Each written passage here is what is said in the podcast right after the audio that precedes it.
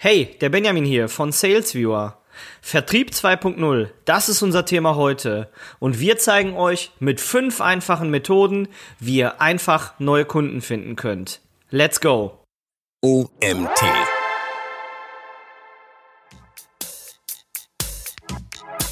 Krise ist eine andere Bezeichnung für die Digitalisierungskeule, die durch die Krise voll zugeschlagen hat. Das heißt also, als allererstes erkennen Unternehmen auf einmal, dass virtuelle Maßnahmen oder digitale Maßnahmen eine hohe Wichtigkeit erlangen können. Herzlich willkommen zum OMT Online Marketing Podcast mit Mario Jung.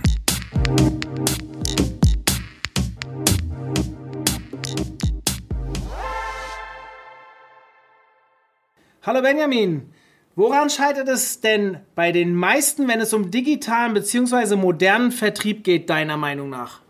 Also grundsätzlich in erster Linie an der Einstellung. Das heißt also, du hast noch ganz viele Unternehmen, die einfach noch so ein bisschen in der Steinzeit leben, beziehungsweise das Thema digitalen Vertrieb oder modernen Vertrieb halt noch nicht verinnerlicht haben. Das ist zum Beispiel das Thema, dass moderner Vertrieb oder Vertrieb mit Online-Tools auch einen sehr, sehr hohen Pace hat, ne? also eine sehr, sehr hohe Geschwindigkeit.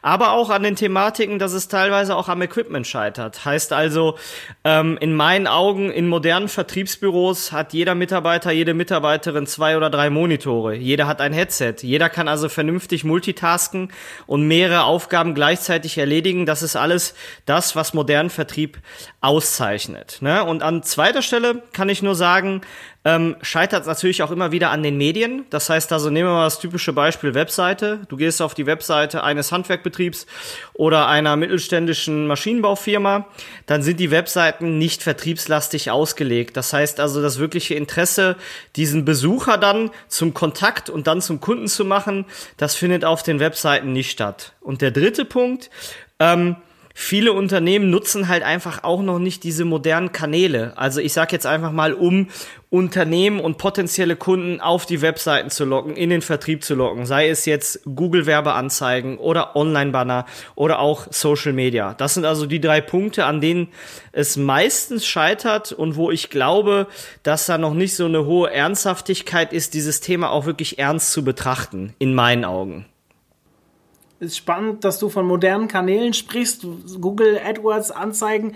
Unser eins, die sich seit 10, 15 Jahren damit beschäftigen, ist das eigentlich ein alter Hut. Aber wir erleben auch immer wieder, wie wir in Unternehmen reinkommen, die echt noch keine Ahnung von Tuten und Blasen haben. Also nicht mal, dass sie keine Ahnung haben, sie wissen teilweise noch gar nicht, dass es diese Kanäle überhaupt gibt. Und das ja, zeigt A das Potenzial, auf der anderen Seite natürlich auch, was die Leute teilweise verschlafen. Benjamin, wir haben heute das Thema Vertrieb 2.0. Fünf Tipps für Lead-Generierung und Neukundenakquise. Du als Experte für Vertrieb, wieso, das werden wir gleich noch besprechen, speziell für das Thema Neukundenakquise und Vertriebsunterstützung über digitale Maßnahmen. Gib uns doch mal eine grobe Definition davon, was Vertrieb 2.0 für dich heißt und wie moderne Unternehmen das Thema Vertrieb in Zeiten der Digitalisierung definieren. Also grundsätzlich Vertrieb 2.0 bedeutet für mich, dass man sich mit den Akquisekosten pro Kopf auseinandersetzt. Heißt also, egal ob ich auf eine Messe gehe oder beispielsweise Online-Werbung mache oder auch Radiowerbung mache, es geht immer darum, im Vertrieb einen potenziellen Kunden in meinen Vertrieb zu bekommen, beziehungsweise in den Kontakt mit dem Unternehmen zu bekommen. Und ähm, das Haupt-KPI, beziehungsweise die Hauptkennzahl ist für uns immer das Thema Akquisekosten pro Kopf. Also wie viel Geld gebe ich aus, um ein Lead, also einen Kontakt in meinen Vertrieb zu bekommen. Und das ist so das Thema oder beziehungsweise die Definition von Vertrieb 2.0. Das heißt also ein Gespür dafür zu bekommen, welche Maßnahmen erstens richtig funktionieren und zweitens, welche Maßnahmen welche Akquisekosten pro Kopf auslösen oder generieren. Und ähm, wie definieren moderne Unternehmen das Thema Vertrieb?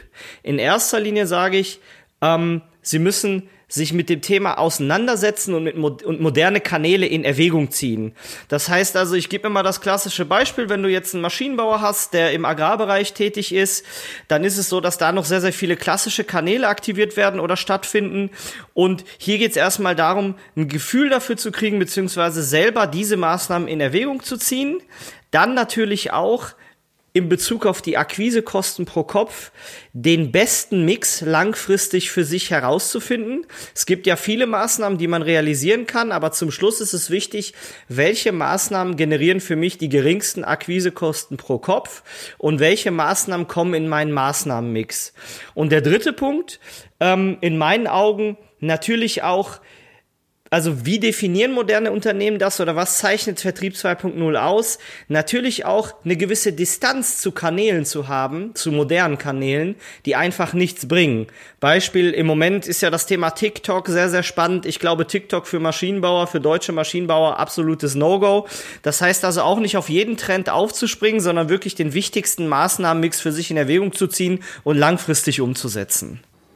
Ja, spannend. Das Thema Akquisekosten pro Kopf haben meiner Meinung nach auch viel zu wenige, ähm, ja, wie soll man sagen, auf, vor sich, um als, als äh, Aufgabe wirklich sich damit mal zu beschäftigen. Hast du vielleicht mal ein Beispiel, wie du da vorgehen würdest? Ja klar, also grundsätzlich, ähm, wir machen das immer so, wenn wir früher in die Beratung gegangen sind bei Unternehmen, dann schreiben wir alle Maßnahmen, die sich im Prinzip vertriebslastig selber kennzeichnen, schreiben wir einmal auf und gucken, wie kann man das in so einen Kommunikationsmix einordnen. Dann schreiben wir die Maßnahmen auf, die für Unternehmen grundsätzlich interessant klingen, sei es jetzt zum Beispiel, wir haben es gerade erwähnt, das Thema Google AdWords, sei es das Thema Online-Banner bei LinkedIn und so weiter und so fort. Und wir versuchen dann auf Webseiten Interaktionsmöglichkeiten zu schaffen, also die sogenannten Konversionsmodule oder eben Kontaktformulare, um es mal ganz einfach zu sehen, und geben allen Maßnahmen einen gleichzeitigen Start mit gleichzeitigen Werbekosten. Und dann kann man schon relativ schnell sehen, das ist im Prinzip die Stufe eins von Messbarkeit im, im Online-Marketing, dann kann man relativ schnell sehen, wenn zum Beispiel jemand über LinkedIn-Banner auf die Seite geht, füllt er die Kontaktanfrage aus oder ist er lange auf der Webseite oder funktioniert das Thema über Facebook Ads besser oder über Google Ads. Das heißt also, wir geben allen Maßnahmen einen gleichberechtigten Start mit gleichberechtigten Werbekosten und nach einem Monat oder auch wenigen Wochen sieht man schon auf gut Deutsch, wer performt am besten. Ne? Das ist also so ein klassisches Beispiel, wie wir es praktisch umsetzen. Mhm. Viele werden jetzt wahrscheinlich, also viele von denen, die zuhören, werden jetzt wahrscheinlich denken, okay, wer ist denn jetzt eigentlich dieser Benjamin? Warum redet der Mario ausgerechnet mit ihm über Vertrieb und Lead-Generierung? Du bist Gründer und äh, Geschäftsführer von SalesViewer, einem Tool, was ja schon im Thema Vertrieb, ja, wie man so schön, schön im Namen liest, gell? SalesViewer. Erklär uns doch mal ganz kurz, was ihr da so treibt. Ja, Salesware ist relativ einfach beschrieben. Also Salesware entschlüsselt deine anonymen Website-Besucher auf deiner Webseite. Du siehst also ganz genau, welches Unternehmen besucht deine Webseite, wofür interessiert sich dieses Unternehmen genau und du kriegst noch weitere relevante Daten, um eben diesen Kontakt und dieses Unternehmen zum echten Kunden deines Unternehmens zu machen. Das ist das, was wir machen relativ einfach beschrieben, beziehungsweise relativ einfaches Prinzip. Und dann kannst du diese Daten oder diese entschlüsselten Unternehmen natürlich vertrieblich nutzen und kontaktieren. Das schreit nach DSGVO-Problemen. Klär mich auf. Also, das Wichtigste ist, wir zeigen nicht den Mario Jung an, der auf deiner Webseite war, sondern wir zeigen die ReachX GmbH an, beziehungsweise OMT. Wir listen also immer nur die Unternehmen, die deine Webseite besuchen. Dadurch ist das Ganze 100% DSGVO-konform. Und die Vertriebsarbeit, also die letztliche Intelligenz, um an den richtigen Kontakt zu kommen, muss natürlich die Vertrieblerin oder der Vertriebler selbst leisten. Ne? Und das macht das Ganze ähm, 100% datenschutzkonform, weil wir eben keine personenbezogenen Daten erfassen, sondern in Anführungszeichen nur das Unternehmen liefern eine spannende Information. Brauchen wir, glaube ich, gar nicht drüber zu reden. Äh, wer von uns weiß schon, wer genau auf seiner Webseite sich bewegt, ohne dass man jetzt vielleicht auch schon die, die Daten der Personen hat. Also jetzt keine Ahnung, wie ist mal die E-Mail-Adresse oder sonst irgendwas. Ähm, da wir ja momentan in einer doch relativ besonderen Zeit stecken, ja, also das Thema Corona lässt uns leider nicht los, ja auch der Grund, warum wir jetzt am kommenden Dienstag unsere Konferenz online stattfinden lassen müssen. Wozu hat die Krise im Bereich Vertrieb geführt, deiner Meinung nach? Also das Wichtigste würde ich sagen, äh, die Krise ist eine andere Bezeichnung für die Digitalisierungskeule, die durch die Krise voll zugeschlagen hat. Das heißt also, als allererstes erkennen Unternehmen auf einmal, dass virtuelle Maßnahmen oder digitale Maßnahmen eine hohe Wichtigkeit erlangen können. Das ist so der erste Punkt, wo wir ganz klar sagen, jetzt schlägt die Digitalisierung oder die Keule der Digitalisierung total zu. Ähm, rein sachlich betrachtet siehst du momentan, dass es eine extreme Transformation gibt zwischen Außendienst und Innendienst. Das heißt also, die ganzen Außendienstmitarbeiter, die ganzen Vertriebsmitarbeiterinnen und Mitarbeiter von Unternehmen werden momentan transformiert zum Innendienstmitarbeiter, also zu Kompetenzen ausgebildet, um eben aus dem Unternehmen heraus oder aus dem Homeoffice Vertrieb zu tätigen. Du siehst zudem, ähm, dass Unternehmen ganz, ganz, ganz extrem mit einer hohen Geschwindigkeit und mit einem hohen Druck neue Wege suchen, um Vertrieb umzusetzen. Also Messen fallen aus, hast du gerade erwähnt, eu eure Konferenz findet digital statt. Das heißt, dass es gibt diese klassischen Wege nicht mehr, sondern die Webseite ähm, wird der zentrale Wende- und Angelpunkt von Kontaktaktivitäten. Das heißt also, die Unternehmen suchen extrem mit viel Druck nach neuen Wegen, um eben erfolgreichen Vertrieb durchzuführen. Und was für die klassischen Werbemedien meines Erachtens momentan auch ein extremes Feedback ist, die Menschen stellen die klassischen ähm, Werbemedien in Frage. Das heißt also, viele überlegen sich jetzt, gerade zu Zeiten von Digitalisierung, funktioniert meine Werbeanzeige im, im Tagesanzeiger, funktioniert meine gedruckte Anzeige im Monatsmagazin und eben auch viele andere Dinge. Das heißt also auch diese Hinterfragung von alten Medien findet momentan recht rege statt. Ist das deiner Meinung nach ein guter Prozess?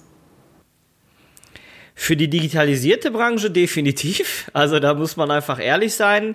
Aber auch ähm, für die klassischen Branchen, für Verlage, für Printhäuser ist es, glaube ich, ein guter Anstoß, um einfach mal umzudenken und vielleicht auch so ein bisschen sein Geschäftsmodell zu disrupten, würde man ja in unserer Branche sagen. Das heißt also grundsätzlich klar, du kriegst natürlich Druck durch die Corona-Krise, aber ich glaube, dass es viele klassische Unternehmen auch gut gelöst haben. Also einfach ähm, versucht haben, Geschäftsmodelle zu digitalisieren, Geschäftsmodelle zu ver verändern, also einfach zu verbessern und moderner zu gestalten. Ähm, ich glaube, die, die wollen, kommen aus dieser Krise als Gewinner oder als Macher raus.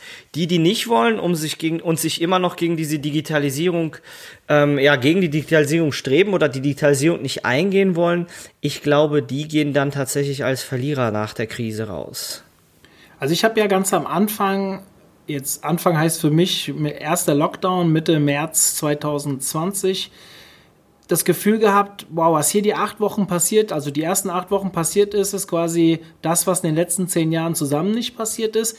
Jetzt so gefühlt, jetzt sind wir im heute Aufnahmezeitpunkt 11. November, Karnevalsanfang bei euch in Köln, ist auch nicht so richtig, noch nicht so richtig digitalisiert, glaube ich. Ähm, lassen wir das Thema, glaube ich. Aber worauf ich hinaus will, ist, ähm, ich, ich erfahre so ein bisschen Ernüchterung. Also ja, auch wir haben in der Agentur einen starken Zulauf. Ganz viele, die am Anfang kamen, wow, wow, wow, wie kriege ich mein Offline-Geschäft jetzt relativ schnell ins Online-Business rübergewuppt? Und wenn die dann natürlich hören, das ist so einfach nicht möglich, man muss sich da langfristig mit beschäftigen, dann ist es definitiv eine gute Geschichte. Gab es auch viele, die wieder gesagt haben, ah nee, dann nicht, dann gucken wir mal nach anderen Wegen. Oder und wenn man so, also mein, mein Resultat ist, ja, es gibt einige, die sich bewegen. Pauschalisieren ist immer schwierig, das wissen wir. Aber es gibt auch ganz viele, die gedacht haben nach dem ersten Lockdown, okay, jetzt haben wir es geschafft. Irgendwie haben wir es überlebt, jetzt machen wir so weiter wie vorher. Und die kriegen natürlich jetzt extreme Probleme. Ich bin sehr gespannt, auch für die Digitalbranche. Also ich kann behaupten, uns geht es sehr gut als Digitalagentur momentan.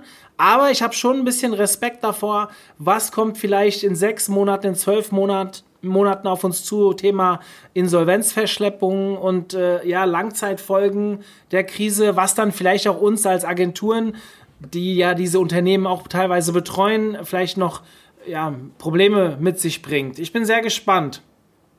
Ähm, was sind deiner Meinung nach so aktuelle Trends in diesem Bereich, die du auch außerhalb der Corona-Krise zurzeit und in den letzten Jahren wahrnimmst? Also grundsätzlich muss man sagen, ähm, was, glaube ich, jeder von uns wahrnimmt, ist, dass es immer mehr Maßnahmen, immer mehr Tools, immer mehr Kanäle gibt, die man so umsetzen kann. Das heißt also, wenn du jetzt klassisches Unternehmen bist und sagst, was kann ich denn machen, um digital zu werden, dann kannst du äh, Marketing Automation machen, du kannst äh, B2B-Zielgruppenanalyse machen und Versand, E-Mail-Versande machen, du kannst Zielgruppenselektion machen, du kannst Online-Ads machen. Das heißt also, es ist, der Markt ist extrem stark übersättigt. Also wenn du jetzt einfach das Thema Neukundenakquise eingibst bei Google oder New Business Development, dann findest du gefühlt 10.000 Dienstleister, die alle grundverschieden sind, aber die alle das gleiche Ziel umsetzen, nämlich Neukundenakquise zu beschreiben. Also das ist so ein Trend, den ich wahrnehme. Das war vor fünf Jahren, vor drei Jahren noch anders. Jetzt macht irgendwie jeder irgendwas im Bereich Vertrieb. Jedes Tool eignet sich theoretisch für einen Vertrieb. Das finde ich schlimm für die Unternehmen, weil die Unternehmen eben übersättigt sind mit Impulsen und nicht genau wissen, was sie machen. Ähm, was ich auch beobachte, ist, dass so ein bisschen, zumindest in Deutschland, ähm, die Vermutung herrscht, dass es eine Eierwoll äh, eierlegende Wollmilchsau gibt, also ein Tool oder ein Kanal, was jetzt alles löst. Also zum Beispiel jetzt ähm, Social Media ist die Lösung für alles. Das ist also ähm, ein ganz, ganz, ganz oft getätigter Irrglaube, sei es jetzt Social Media oder, oder Chatbots oder ähm, Advertising. Das heißt also, viele glauben, es gibt nur einen einzig wahren Kanal, um eben digital zu werden oder digitalen Vertrieb zu machen. Und ähm, der letzte Punkt, den ich so ein bisschen beobachte, hat ein bisschen mit meiner Branche zu tun oder im Allgemeinen auch mit der B2B-Branche. Viele glauben, dass ähm, Inbound alles lösen kann. Also Inbound und Marketing Automation löst die vertrieblichen Probleme von allen Unternehmen. Und ich glaube, ähm, das, ist, das ist ein Irrglaube. Das heißt also, ich sage, es ist immer ein guter Mix zwischen beiden Polen, sage ich jetzt einfach mal, aber zu behaupten, dass jetzt Inbound äh, die neue Vertriebswaffe der nächsten Jahre ist oder, oder momentan ist oder für die nächsten Jahre sein wird, ich glaube, das ist nicht ganz richtig. Und das sind so die, die drei Trends, die ich beobachte. Ja. Du hast viele gute Dinge gerade gesagt, wo ich reinstoßen könnte. Das letzte, was du angesprochen hast mit dem Thema Inbound, finde ich sehr spannend. Wir haben diese Diskussion innerhalb der Agenturlandschaft sehr häufig, welche Online-Marketing-Agentur, die ja eigentlich sich auf Inbound-Maßnahmen versteht, die sie ja auch verkauft meistens, ähm, wieso sollten die auch Kaltakquise machen?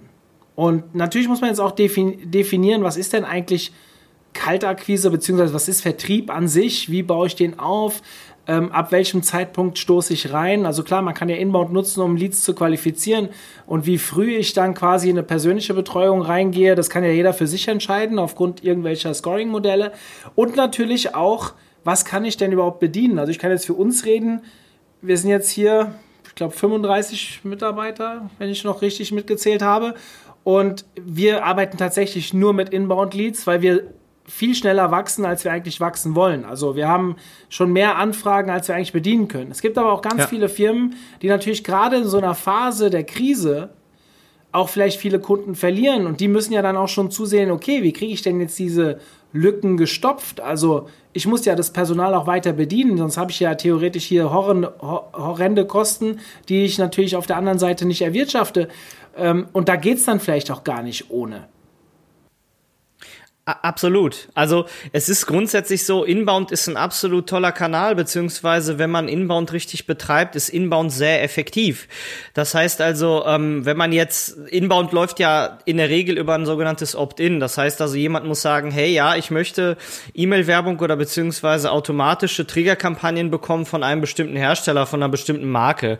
Wenn das geschieht, ist Inbound oder Marketing Automation verbunden mit Inbound natürlich eine absolute Waffe. Nichts Nichtsdestotrotz hast du ähm, im B2B-Bereich oder bei, ich sag mal, hochpreisigeren Gütern verkaufen immer noch Menschen zwischen Menschen. Das heißt also, ähm, E-Mail-Newsletter oder eine E-Mail aus einer Marketing-Automation wird niemals eine Baumaschine oder, oder auch meines Erachtens ein Rasenmäher oder vielleicht auch neue Bürostühle verkaufen können, sodass da so ein bisschen dieser Menschlichkeitspunkt reinkommt und auch dieser Outbound-Punkt. Also wir sagen immer, es gibt einen ganz, ganz, ganz großen Pool von Zielgruppe im Inbound-Bereich. Es gibt aber daneben, also es sind zwei Welten, die nebeneinander existieren können, eine riesige Zielgruppe oder ein riesiges Potenzial, was eben nicht bereit ist, ein Opt-in abzugeben und dann durch andere Maßnahmen entweder angesprochen werden kann oder angesprochen werden will.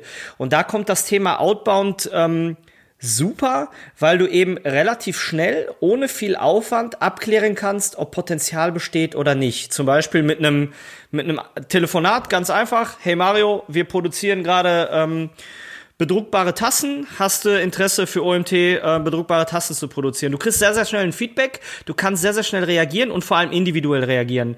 Und deshalb glaube ich, also ich bin gar kein Verfechter von irgendwie einer bestimmten Welt, sondern ich sage, beide Welten können super miteinander und können auch super nebeneinander existieren und sind sehr effektiv. Lass uns mal ein bisschen hands-on werden.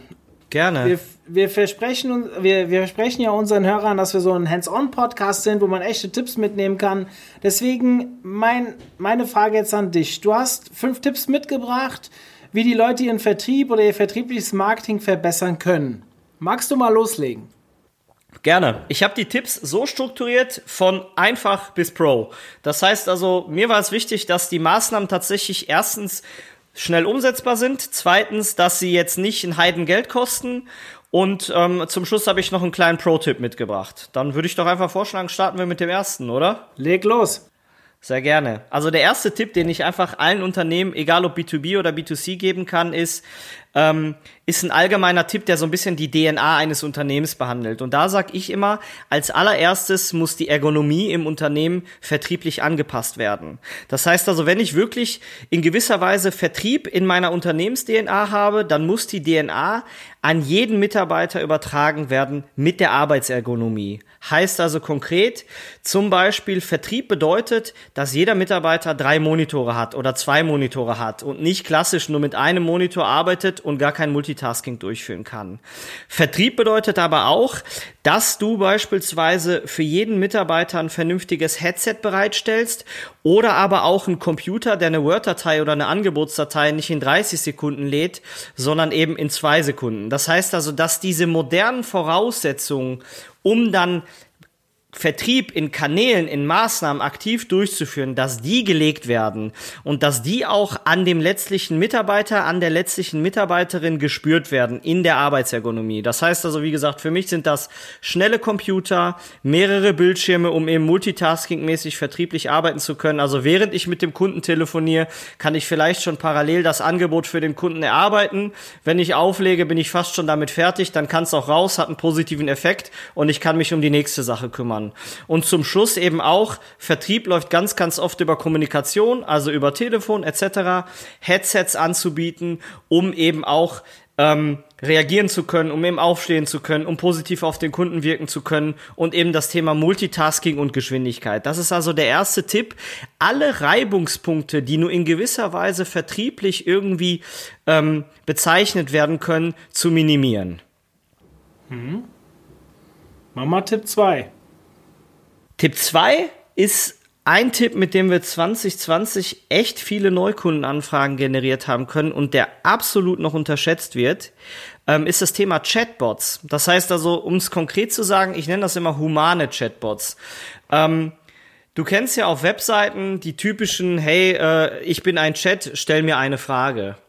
Das funktioniert natürlich nicht so gut. Das heißt also, die Kunden, die auf die Webseite gehen, füllen diesen Chatbot nicht oft aus. Es gibt aber durchaus einige wenige Chatbots oder Chat-Anbieter, die Trigger setzen können. Das heißt also, du kannst tatsächlich bei bestimmten Website-Besuchsverhalten kannst du sagen, jetzt ist der Kunde an meiner Maschine X interessiert.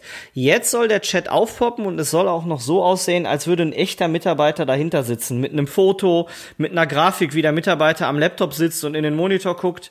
Das heißt also, den Chat ein bisschen menschlicher aussehen zu lassen und dann auf den Kunden proaktiv zu reagieren. Also ähnlich wie das Outbound-Geschäft auch zu sagen, hey, ich weiß jetzt, der hat sich unsere Kontaktseite angesehen. Ich weiß, er hat sich die technischen Daten der Maschine angesehen und ich weiß, er ist an der Maschine interessiert auf der Webseite und dann aktiv den Chatbot diesen Kunden ansprechen zu lassen. Du glaubst gar nicht, wir haben hunderte Chats, also hunderte aktive Gespräche im letzten Quartal geführt, weil zum richtigen Zeitpunkt vollautomatisch unser Chat diesen Kunden anschreibt oder diesen potenziellen Kunden anschreibt. Und wenn der Kunde dann reagiert, kann dann Mitarbeiter mit diesem Kunden weiter chatten. Das funktioniert unglaublich gut und ist, ähm, kostet sozusagen gar nichts. Kostet bei einem Chatanbieter 10 Euro im Monat, 20 Euro im Monat maximal. Funktioniert, ist unsere, ich sag mal, Geheimtipp oder Vertriebswaffe online auf der Webseite 2020. Ja, ich habe das Thema Chatbots letztes Jahr noch betitelt, also letztes Jahr, ich glaube schon zwei Jahre her, betitelt mit eigentlich für mich die größte Enttäuschung. Ich glaube 2018 war es, weil da haben es bei unseren Online-Marketing-Trends, die wir jedes Jahr abfragen, haben ja. sehr viele gesagt, oh, jetzt Marketing-Automation und überhaupt Chatbots und sowas, das wird sehr stark kommen und dann ein Jahr später habe ich das Gefühl gehabt, da ist noch nicht viel passiert. Jetzt im letzten Jahr habe ich es selbst zweimal beim OMT eingesetzt, einmal nicht so erfolgreich, aber einmal sehr erfolgreich, wo wir da ging es um die Anmeldung unseres Freelancer Days, wo wir einfach gesagt ja. haben, hey, da gibt es Bedingungen, die die Leute erfüllen müssen, um dabei zu sein. Und wenn sie die nicht erfüllen, können sie aber noch anders am OMT teilhaben, indem sie Artikel schreiben, indem sie Webinare halten, was auch immer. Und wir haben quasi mit dem Chatbot eine Vorqualifizierung der Leute gemacht. Für was ist diese Person interessant? Ist das eher ein mhm. Schreiber? Ist das eher ein Webinarhalter? Oder ist das vielleicht jemand, der als Gast zum Freelancer Day kommen kann? Und es war auch noch nicht perfekt, aber es hat ganz klar darauf einge also wie soll ich an da, äh, angedeutet, dass wir hier, wenn wir uns damit mehr beschäftigen, sehr sehr viel Zeit sparen können, weil wir die Leute schon richtig ansprechen im Nachgang, weil sie uns quasi über den Chatbot schon sagen, woran sie Interesse haben. Das fand ich sehr spannend. Deswegen würde ich das nicht wiederholen mit dem äh, Chatbot ist die größte Enttäuschung für mich. Absolut. Also ich kann dir auch noch ein ganz ein Beispiel geben aus dem Handwerk. Also wir sprechen halt mit Firmen querbeet und wir haben zum Beispiel, ich habe meinen Tipp bei einem Vortrag an einen Sanitärbetrieb weitergegeben, einfach nur so als wirklich ganz kleines Beispiel. Und der Sanitärbetrieb hat oft auch ein Notfallgeschäft. Jetzt einfach nur als Beispiel. Und ähm, das heißt also Kunden wenn die jetzt zum Beispiel eine neue Badewanne brauchen, jetzt mal ganz, ganz ulkig gesehen, eine neue Badewanne, ein neues Spülbecken, vielleicht eine neue Toilette, gucken sich dann lokal Dienstleister an, die eben diese Sanitäreinrichtung bereitstellen können. Und dieser Effekt, dass du um 22 Uhr auf der Couch sitzt, am Laptop bist oder am Handy bist, du guckst dir gerade einen Dienstleister in deiner Region oder in deiner Stadt an und dann ploppt auf einmal der Chat auf, wo einfach nur drin steht, so spät noch online, kann ich kurz noch helfen, Fragezeichen, bin noch im Büro. Dieser positive Effekt um 22 Uhr bei vielleicht einem Betrieb, wo man Online-Marketing nicht erwartet oder digitalisiertes Marketing nicht erwartet, ist so hoch und eine Chance für so viele Unternehmen in Deutschland, vor allem für kleine Unternehmen, die so ein Chatbot einfach lösen kann. Also das ist ein Beispiel, das ist mir in diesem Jahr extrem hängen geblieben, als eben dieser Sanitärbetrieb nach ein paar Monaten zu mir gesagt hat, boah, war das eine geile Idee, das mache ich, das, das lasse ich nie wieder los. Ne? Ja, echt gutes Beispiel. Ich glaube, gerade für die, die noch gar nicht so für sich einschätzen können, was Online-Marketing für sie bedeutet. Keine Ahnung, ob die dann jetzt hier auch zuhören, aber wenn ihr es hört, dann tragt die Idee weiter. Das kann vielen Unternehmen wirklich helfen. Kommen wir zu Tipp 3. Ich nenne Tipp 3 Nano-Ads. Wir machen also die Erfahrung, ich tausche mich oft mit Branchenkollegen aus, dass zum Beispiel Google AdWords-Kampagnen oder ähm, Bing Ads-Kampagnen sehr grob strukturiert sind. Das heißt also, du wirbst zum Beispiel auf eine Phrase und wirbst mit 50, 60 Anzeigen auf eine Phrase. Ähm, was wir für uns entdeckt haben, ist sogenannte mikroskopische Kampagnen zu erstellen. Das heißt also, dass du ein AdWords-Konto oder ein, ein, ein Bing-Ads-Konto so kleinteilig gruppierst, dass du durch diese kleinteilige Gruppierung perfekt klingende Anzeigen für diese kleinteiligen Kampagnen hast und dadurch natürlich die Anzeigenqualität steigt und dadurch dein Kost per Klick beziehungsweise deine Klickkosten extrem in den Keller gehen. Also du kannst durch eine mikroskopisch kleine Kampagnenstruktur kannst du wirklich pauschal meines Erachtens oder aus Erfahrungswerten 20 bis 25 Prozent deiner Klickkosten sparen mit einmaligen, ich sag mal, Erstellungsaufwand. Und die zweite Sache ähm, in diesem Bereich, es gibt ganz, ganz viele Branchen, ähm, mit Spezialprodukten, die eben durch so eine mikroskopisch kleine Kampagnenstruktur ganz, ganz viele Kunden auf die Webseite lenken für noch ganz, ganz kleines Geld. Also da spielt dieser Faktor, ich sag mal, ein Hersteller für Agrarmaschinen, der wird jetzt noch nicht so, ich sag mal, ähm, noch nicht so, äh, ja, wie soll ich jetzt sagen, äh, der wird wahrscheinlich noch nicht so digitalisiert sein wie viele Zuhörer heute. Ähm, nichtsdestotrotz sitzen viele unserer Zuhörer bei Hidden Champions, also deutschen ähm, Unternehmen, die eben ganz, ganz konfuse Maschinen herstellen oder eben ganz, ganz Produkte herstellen, die vielleicht nicht jeder kennt. Und vor allem in diesen Bereichen, kombiniert mit einer sehr, sehr filigranen Kampagnenstruktur, kannst du echt noch sehr, sehr, sehr viel Traffic generieren für deine Webseite für ganz, ganz kleines Geld. Und das ist auch ein Tipp von mir, den ich definitiv im deutschen Mittelstand definitiv empfehlen kann. Ja, guter Punkt, kann ich total unterstreichen. Tipp 4? Tipp 4, ich nenne das Microblogging. Man sagt ja immer, man hat einen gewissen Aufwand für Digitalisierungsmaßnahmen oder für Online-Marketing. Und oft hört man natürlich das Feedback, hey, ich habe gar keine Zeit für Blogbeiträge, für redaktionellen Content etc. Was aber super funktioniert, auch bei uns, ähm, ist das Thema, dass du dir 20, 30 ganz kleine Posts ausdenkst, also ganz kleine Aussagen, die du zum Beispiel über dein Social-Media-Profil bei LinkedIn, bleiben wir mal im Business-Bereich, einfach immer wieder postest mit einer Software, die ganz kleines Geld kostet, 9 Euro, 10 Euro im Monat, die diese Posts immer wieder recycelt und ich sag mal in 30 Tagen Abständen, in 45 Tagesabständen, in 90 Tagesabständen immer wieder postet und darauf engagen. Das heißt also, ähm, damit setzen sich natürlich immer die Leute in deinem Netzwerk auseinander. Das heißt also, wenn ich jetzt poste, ähm, Statista und die Deutsche Messe nutzen unseren Sales Viewer, dann werden daraus aus meinem LinkedIn-Netzwerk, ich sag mal 2000, ähm, 2000 Leute diesen Post sehen und es werden sechs, sieben, acht, neun Leute darauf klicken und zum Beispiel gefällt mir klicken bei LinkedIn. Und das sind natürlich Potenziale, die ich dann über ein telefonisches Gespräch einfach ansprechen kann und sagen kann, hey Mario, du hast auf meinen Post geklickt, ähm, du hast gesehen, Statista nutzt SalesViewer, ähm, kann ich dir nicht mal auch mal unser Produkt irgendwie zeigen, demonstrieren, wie auch immer. Ähm, das funktioniert extrem gut, weil es kostet kaum Geld. Es ist eine Maßnahme, die kannst du wirklich für ein Jahr recyceln. Du kannst sie also in, in äh, wiederholen lassen. Du denkst dir, wie gesagt, 30, 40, 50 Posts aus, hast keinen Aufwand mehr, hast aber immer wieder Likes und Engagement, ähm, was sich dann in purem Neukundenpotenzial widerspiegelt. Auch ein Tipp von mir, den ich 2020 jederzeit wiederholen würde. Ja, das Thema Content Recycling, gerade auf Social Media, finde ich sehr spannend. Das jetzt wäre Potenzial für eine komplette neue Folge, aber Worauf ich hinaus will ist, also ich, ich bin ja auch sehr intensiv auf LinkedIn unterwegs. Der eine oder andere wird es wissen, der gerade zuhört. Und Microblogging, ja, mal so einen LinkedIn-Post geschrieben in einer halben Stunde. Das ist schon lange, ja. Ich nehme wirklich viel Zeit für meine äh, LinkedIn-Posts, aber äh, ist halt doch ein bisschen weniger Aufwand, als wieder einen kompletten Artikel zu schreiben. Und trotzdem hat es einen relativ großen Impact. Und das was viel, viele suchen immer wieder nach neuen Inhalten. Das ist ein echtes Problem. Schaut euch doch mal an, was vielleicht vor einem halben Jahr oder vor einem Jahr, ob es jetzt nach 30 Tagen schon wieder sein muss, weiß ich nicht. Das hängt ein bisschen von der Plattform ab. Twitter würde ich sofort unterschreiben. Bei LinkedIn hängt ein bisschen davon ab, wie viel Engagement du hast, wie groß deine Diskussionen sind.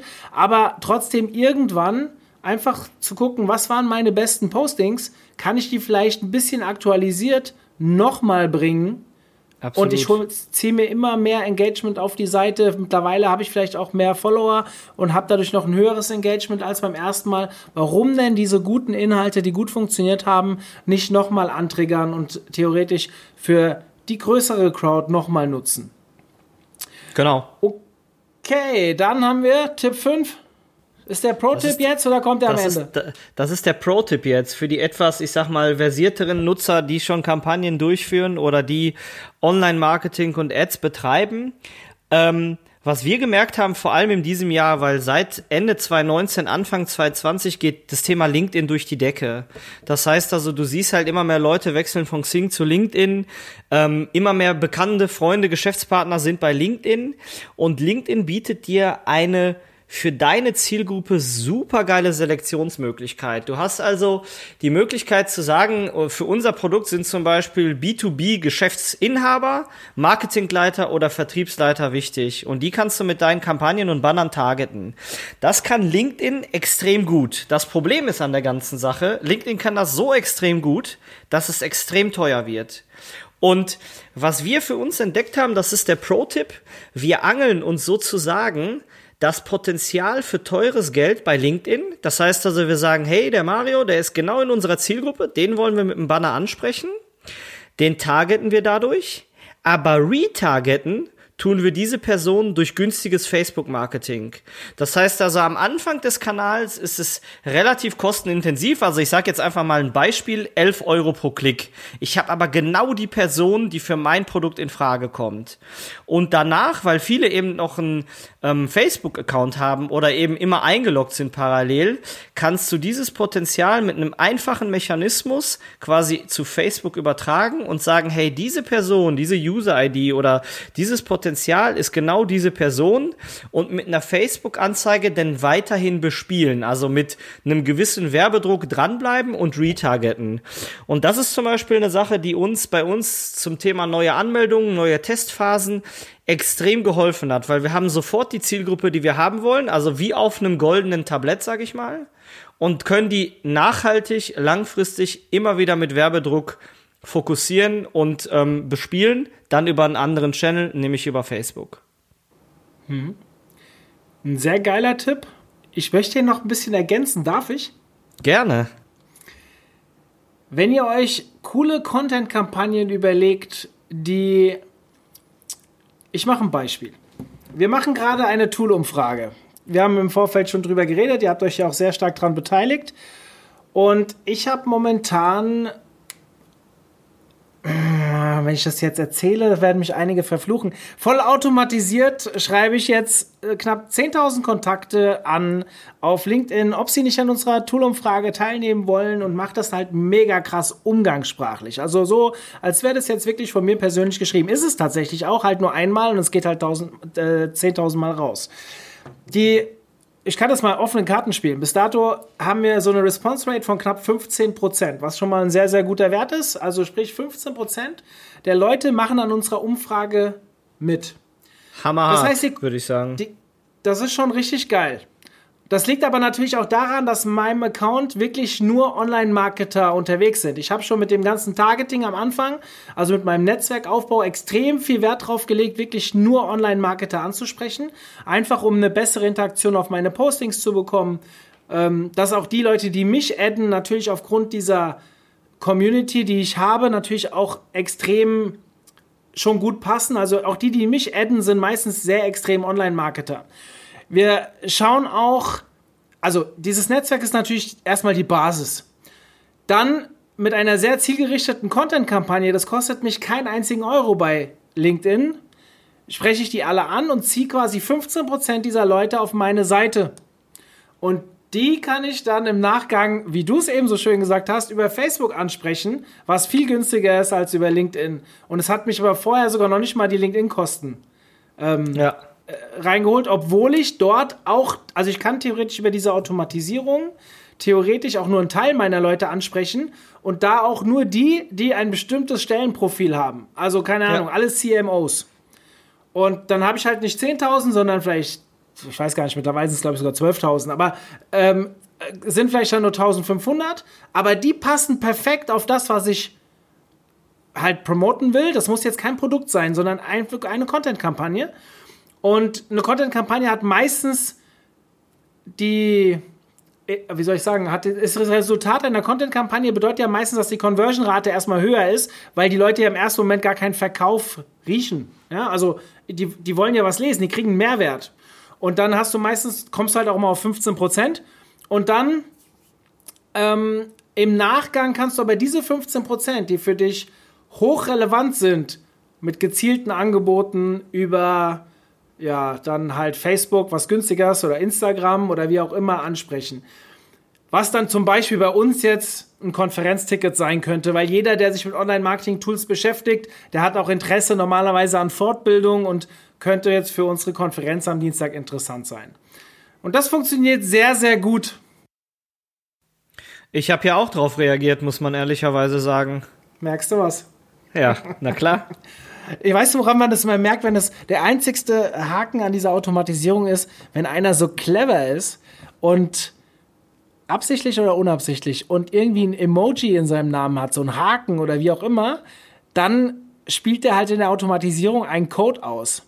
Mal abgesehen davon, dass das ja LinkedIn, glaube ich, nicht erlaubt. Äh, ich hoffe, ich werde jetzt nicht gebannt. Ähm, daran erkennt man das halt und dann kommt dann schon mal das eine oder andere Kommentar zurück, ah ja, ich bin nicht wohl Opfer einer Automatisierung geworden. Wobei ich da ganz ehrlich sage, ich verschicke keine Inhalte, die ich nicht wirklich auch so manuell schreiben würde. Also ich stehe 100% dahinter und suche mir mein Zielpublikum vorher aus. Das Einzige, was ich mir spare, mich hinzusetzen, wirklich Copy und Paste zu klicken, weil das halt auch was Relevantes ist für jeden. Und ja. ich glaube, ich kann... Ähm, äh, wie soll ich sagen, äh, problemlos sagen, wir liefern so viel kostenlosen Content da draußen, also die von uns profitieren, dass ich auch mal anfragen kann, ob nicht jemand mal bei uns bei einer Umfrage mitmacht, damit wir ja noch mehr geilen Content raushauen können. Und deswegen habe ich da natürlich auch immer eine sehr hohe Interaktion, das muss man schon sagen. Und alle die, die jetzt hören, oder in den nächsten Tagen äh, diese E-Mail noch bekommen, weil die E-Mail geht noch bis, äh, diese E-Mail, diese LinkedIn-Nachricht geht noch bis zum 31.12. raus nehmt's einfach so, als wäre es von mir persönlich.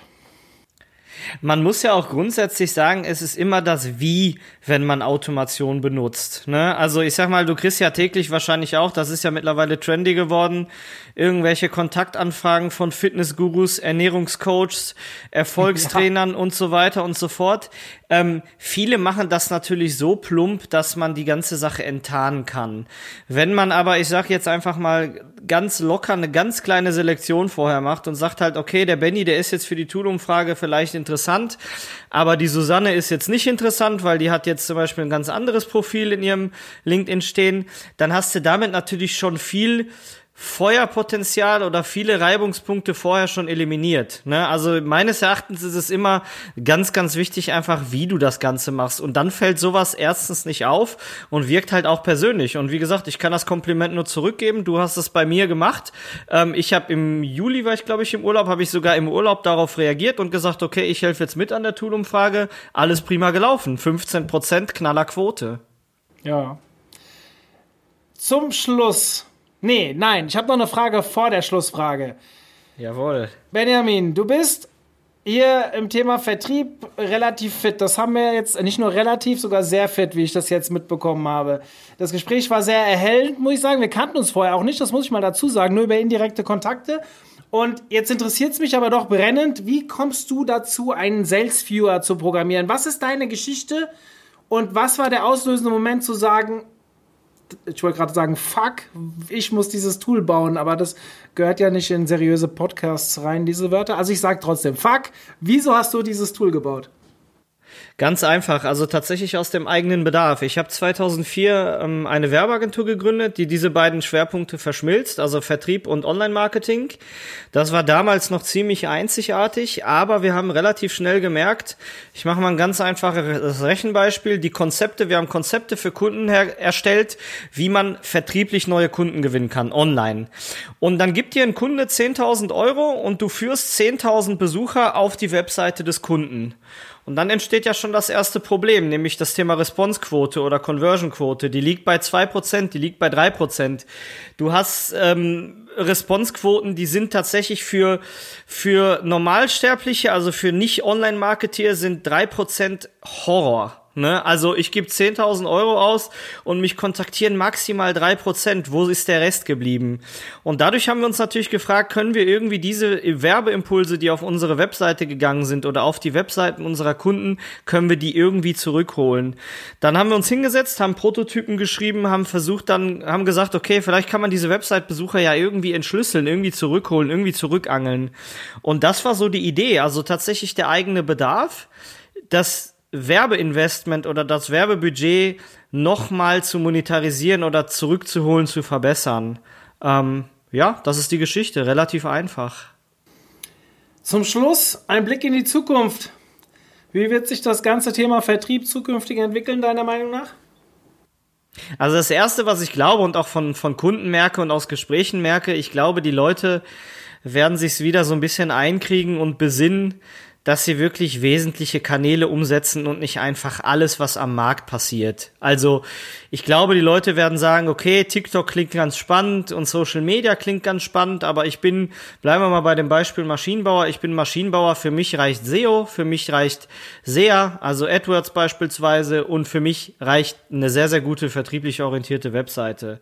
Also ich glaube, die Leute werden sich als allererstes wieder besinnen, nur effektive Kanäle umzusetzen.